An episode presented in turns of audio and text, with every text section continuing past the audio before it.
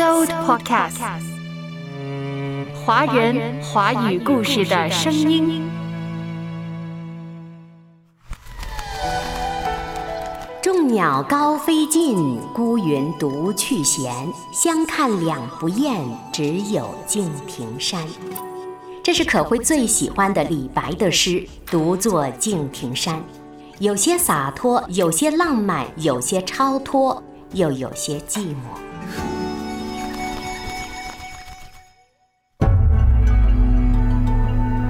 阅读，开阔视野，豁达心胸。阅读，寻到来处，明白归途。在阅读中，看见不一样的世界，遇到更美好的自己。林可辉，阅读世界。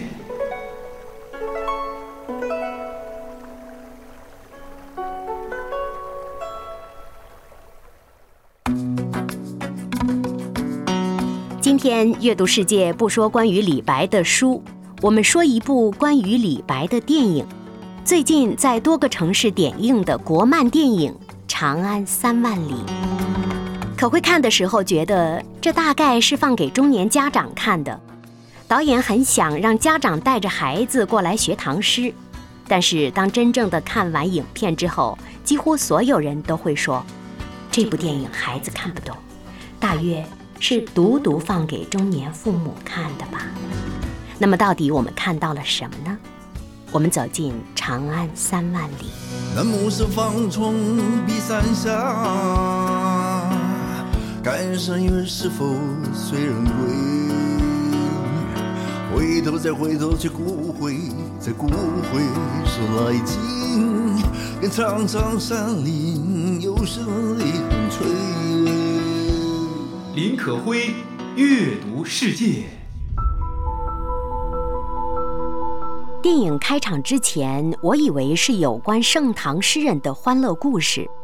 电影开场后，我很快意识到了，这个动画在讲述人物故事的时候，是怎样同时留了阳光明媚与乌云忧郁的两面。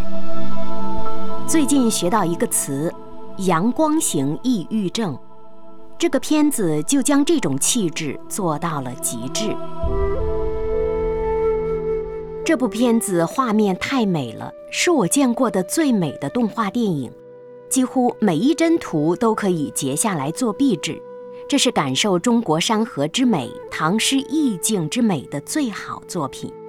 所有诗句都有了鲜活的视觉印象，美、恢宏、震撼。每一个诗人都有鲜活的形象，一旦大家认识的诗人登场，电影场里的孩子们几乎都会发出惊叹。比如冰冷社恐的才子王维，放浪不羁的老人贺知章，缺了两颗牙的可爱的小杜甫，都让观影人印象深刻。《长安三万里》可以说是唐代诗人启蒙的最好方式。除了这些表观的美和鲜活，这部片子的核心，我觉得孩子是看不懂的。孩子看不懂的地方太多了，大多数连解释都解释的不懂。比如，为什么李白是商人家庭出身，就是社会上的下等人，不能参与考试呢？李白身有如此才华，为什么还要求大户垂青，卑微的吃闭门羹？李白的朋友小裴公子为什么一身武艺、才华卓越，却无用武之地？李白已经名利双收，怎么还是一定要身份？为此不惜入赘别人家呢？为什么李白得到皇帝赏识了，却在长安城的酒肆里越发醉生梦死？等等，这部片子里有太多孩子看不懂的。即便大人解释也难以解释的，但所有这些，都让看得懂的中年人泪流满面。年少时看不懂，只懂得侠骨柔情；待到能看懂时，已是中年身躯沉重。《长安三万里》电影散场的时候，和好朋友一起出来，他说：“哎。”再过十年，我们也是年近半百了。是啊，片中的岁月流逝，鬓角如霜，瞬间浮现在我眼前。我们泪眼相望，人到中年，我们都看得懂。初闻不知曲中意，听懂已是曲中人。故事里的辗转爱恨，似乎在续写我们。没人能在爱情里孑然一身。年少不知曲中意。听懂已是曲中人，有缘无分皆风尘，逃不出爱与恨，嘲笑自己太天真，沉默着一往情深。这里是阅读世界，我是你的好朋友可辉。今天我们走进的是关于唐诗、关于李白的《长安三万里》，是一部国漫电影。林可辉。阅读世界，熟悉中国传统文化的人不可能不知道唐诗宋词；熟悉唐诗，更加不可能不熟悉李白、王维、贺知章、杜甫、高适。所以今天，与其说是在读一部电影，不如说是在读大唐盛世，是在读盛唐诗人，甚至也就是在读你我的故事。我们继续走进长安三万里。嘲笑自己太天真，沉默着一往情深。总自欺欺人。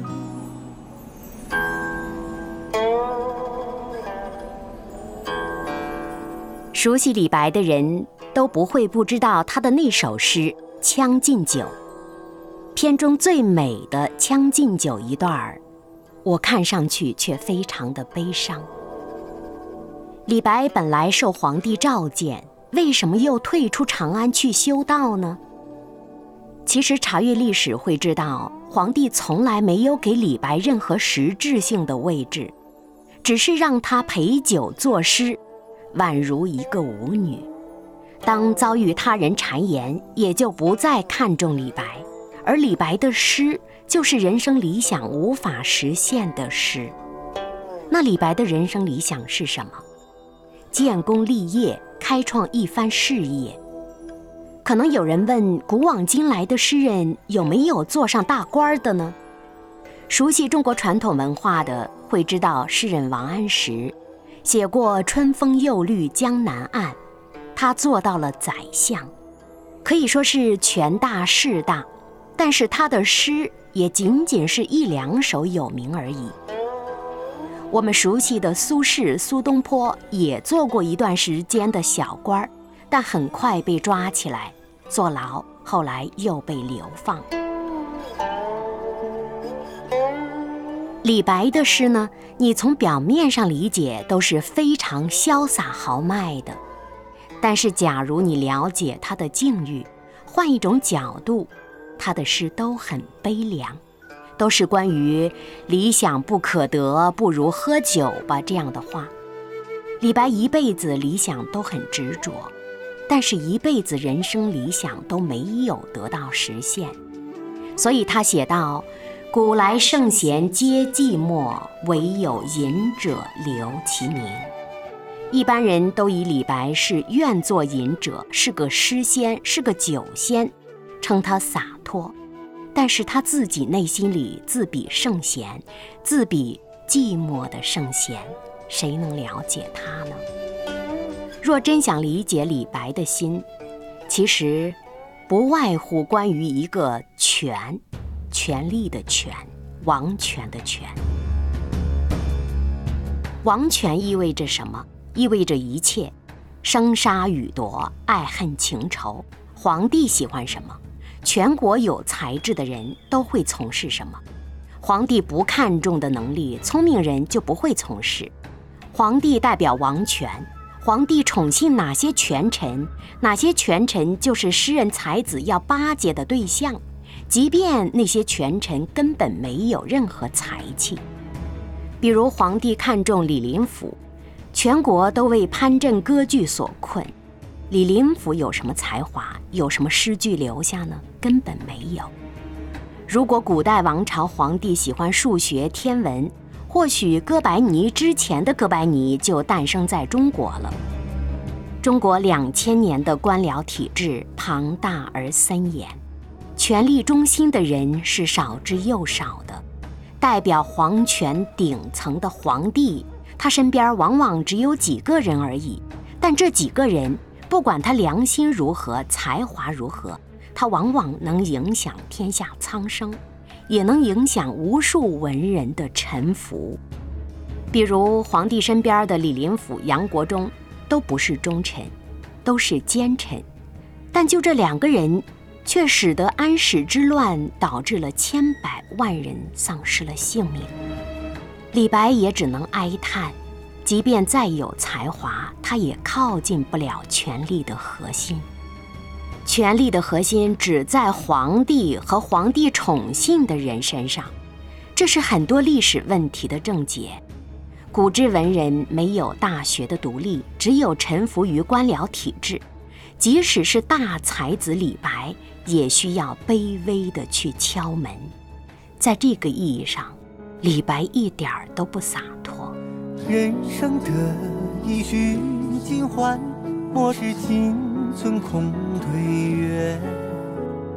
天生我材必有用，千金散尽还复来。虽说李白是一千多年前的想要靠近权力却无法施展才华的人，拉近来看，今天有多少人都是李白这样的人呢？他们空有才华，却靠近不了权力中心，只能哀叹。自古李白从来都不少。林可辉阅读世界。李白的诗非常的洒脱、豪放、壮丽，宛如直通天地。他也只能在诗里去表达他的情怀，表达他多么的不在意。比如有句诗写道：“天子呼来不上船，自称臣是酒中仙。”多么潇洒，又多么豪迈，甚至有些骄傲。但谁知道，在写这首诗的时候，他心里有多么的不如意。有多么的悲哀和沮丧。如果把人生的理想寄托在皇权、皇帝或者是权力地位上，大概每个人都会经历李白的失落。是啊，理想岂能寄托在那虚浮的权力之上呢？我们继续说电影吧，《长安三万里》。主角是大唐诗人李白。到了晚年，李白只得去投靠永王，他的行为反映了他的内心。暮年，李白接受了永王的招募，成了一个幕僚。所谓幕僚，就是人家的军师。早前李白自己也看不上幕僚这角色，可是晚年他不得不这样。他给永王写了十一首颂歌。随着永王反叛伏诛，这成了李白一生的污点。永王死了，他也差点丧了命。为什么李白会投靠永王呢？电影有一句话异常的戳中人心。李白说：“这是我最后一次机会了。”意思是这是我最后一次建功立业、实现理想的机会了。他把理想。投靠放在了永王的身上，可惜呀，永王后来被皇帝杀了，李白又一次差点命丧黄泉。不能说李白没有智慧，在那个年代里，很多文人都是这样的遭遇。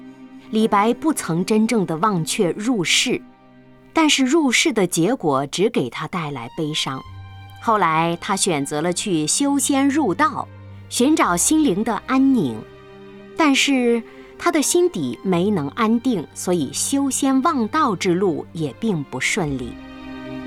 李白年轻时就开始修道了，一会儿想当个世外的神仙，一会儿呢又想认识有权势的道友，让自己遇见皇帝等等。总之，他对未来充满动荡式的遐想，就这样反反复复。哪怕是他从皇宫里失望的离开，五十几岁的年纪了，他依然心中没有放弃二十岁时遇见高适的第一个念头，那就是我要寻找伯乐，帮我成就一番功业。很多人到中年的人都知道，这生寻寻觅觅所找的伯乐太不可靠，找到的一个领导，可能他很快就会下台。找到的一个权势者，很可能马上他就失了权势；找到了金钱做靠山，往往投资也有可能失败。到底什么才是伯乐？谁才是伯乐？谁才是不变的伯乐？谁才能给我们的人生真正的成就呢？显然，李白在修仙入道里没有找到真正的伯乐。看电影的时候，我们心里都感叹：这样的人太多了，可是伯乐太少了。也许伯乐只有一个，就看我们能不能找得到。我们信靠主耶稣的人都知道，我们生命是上帝所造，我们的人生在上帝的手中掌管。我们的伯乐，最赏识我们的伯乐，成就我们的伯乐，愿意拿生命来换回我们人生意义的伯乐。就是救主耶稣。可惜呀，一千多年前的大唐诗人李白哪里知道呢？即便在唐朝，就已经有传道士进入中原，甚至有了大唐的景教碑。可惜传统文化里，李白一样的诗人，传统的知识分子，他们不会相信。即便到今日，也仍然有很多在寻找伯乐的人，不能够认识耶稣。或者是没有真正的认识耶稣基督，这大概就是可会做阅读世界的初衷吧。我多么希望跟古今中外所有的人对话，真的很想告诉他们，我们是有一位救主的，他掌管我们的一切。若我们真认识了他，千年前的失落也可以在千年后化解，今天的委屈和埋怨，也许明天就因为信心和信靠。而化解了，释然了，并且得到了笃定的平安和喜乐。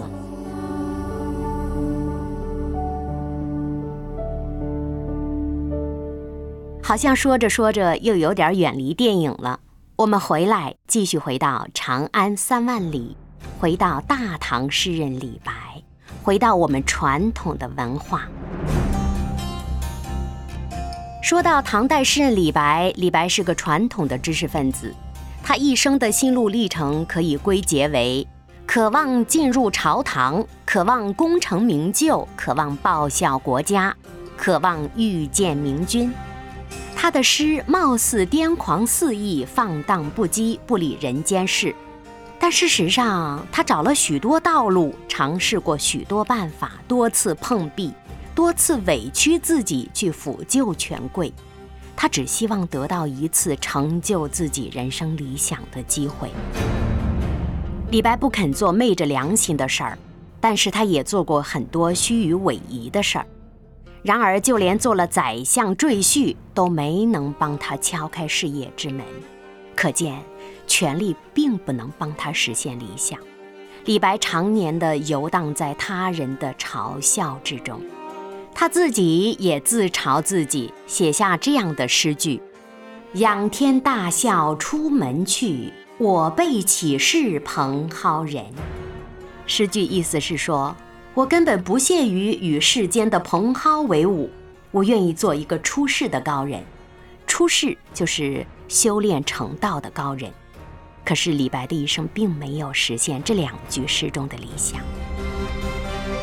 后来，他又写了《将进酒》《永王东巡歌十一首》等等诗句。天生我材必有用，千金散尽还复来。世界君王御马鞭，指挥荣辱作琼岩。从年少的寂寞落寞，到自我慰藉，到年近迟暮时再一次的自我争取，李白都在呼喊着。向苍天呼喊，向皇权呼喊，向权势人物呼喊：“我是有才的，我怎么就得不到用武之地呢？”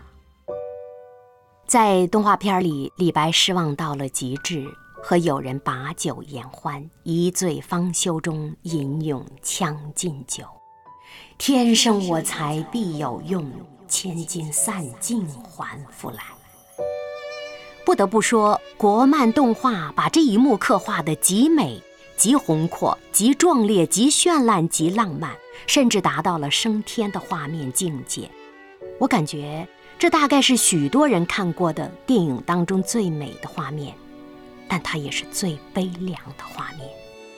所有豪迈、绚烂、浪漫，都在掩饰着自己极度的失落、失意。所有的豪迈、绚烂、浪漫，都在渴望未来的功成名就。可惜呀，不管是李白投靠的永王，还是他貌似晚年出了昏招等等，他没有获得人生的最后一次机会，没有。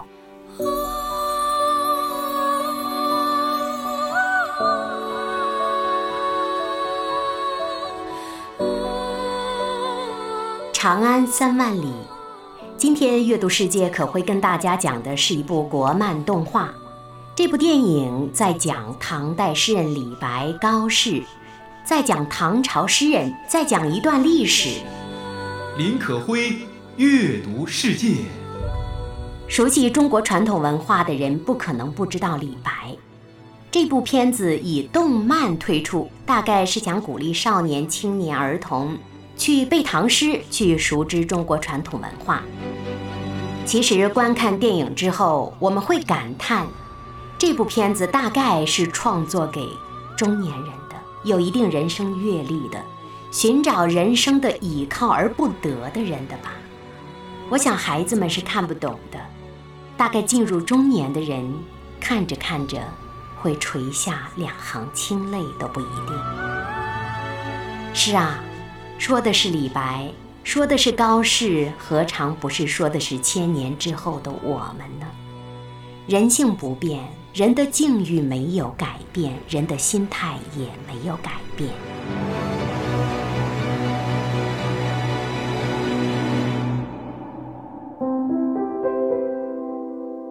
我们怎么看待李白呢？他是功利还是洒脱？是可赞还是可悲？最合适的角度。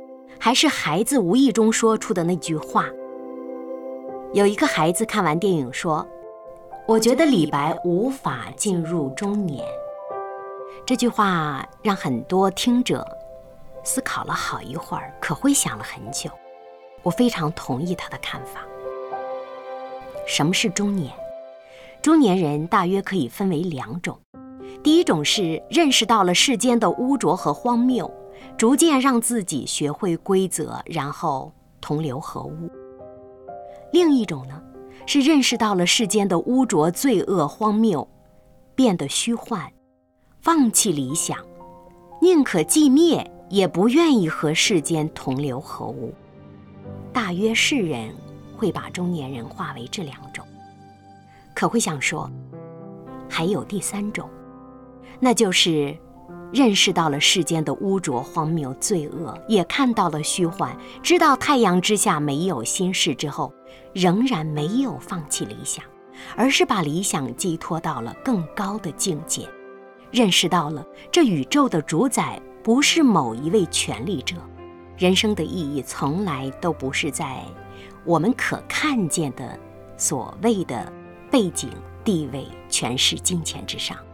而是在创造宇宙万物的上帝身上，宇宙是有一个大规律的，这宇宙是有一个强大的主宰的，它高于一切的权利，所谓的背景更高于金钱，高于我们想要抓到的，看似很高妙的东西，这就是我们的上帝，宇宙是他所造的，宇宙也是他掌管的。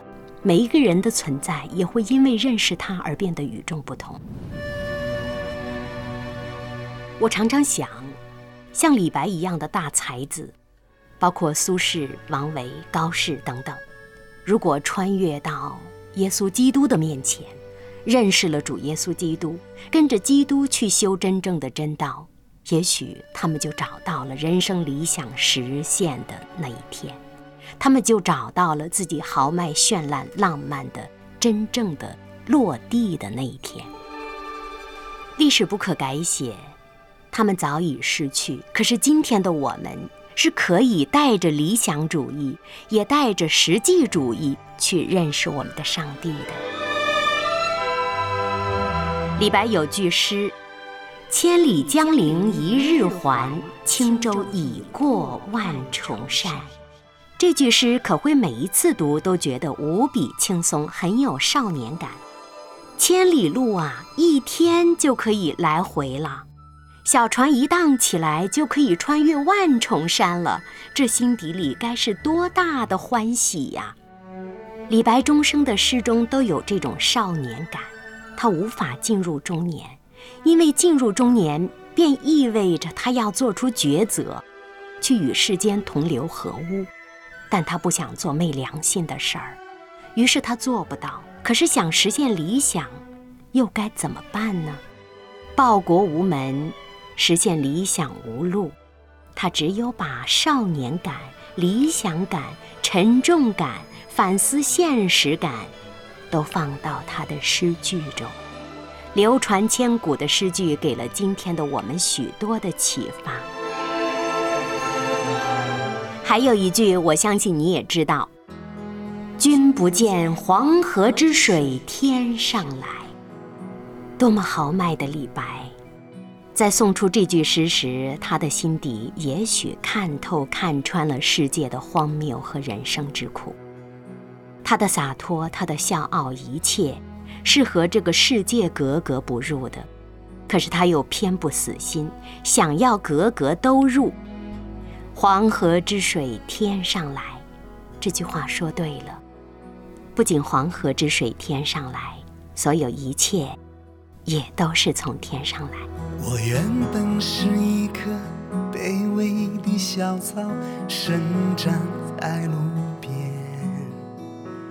在。茫茫未知的世界里，风雨飘摇。可会看《长安三万里》，看到了少年的天真，看到了李白不愿进入中年的挣扎，看到了身处中年以及身处这污浊荒谬世界你我的心声，被李白的诗句再次感动。也被他的诗意、理想以及他发光的灵魂而震撼。可会真的好庆幸，喜欢唐诗的自己早早认识耶稣、认识基督。我相信电波那边的很多听众朋友也有机会去看《长安三万里》，不知道你看完会有怎样的感受？欢迎你来信跟可慧分享看电影的感觉。当然，我们来探讨一下。到底在什么样的地方能实现人生的价值和理想呢？愿你今天心中充满了喜乐，也愿你的理想不被蒙尘，可以一直闪光。我是可慧，祝福你，再会了。主耶稣，我爱你，我爱你，已经远远超过世上一切。包括我自己，你给我的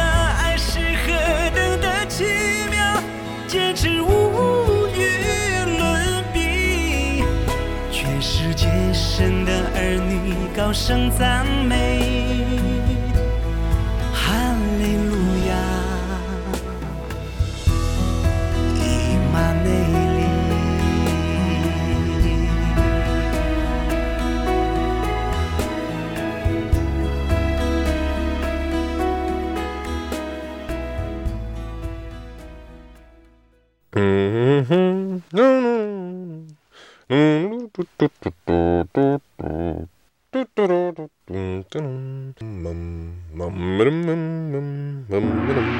Supercast，华人华语故事的声音。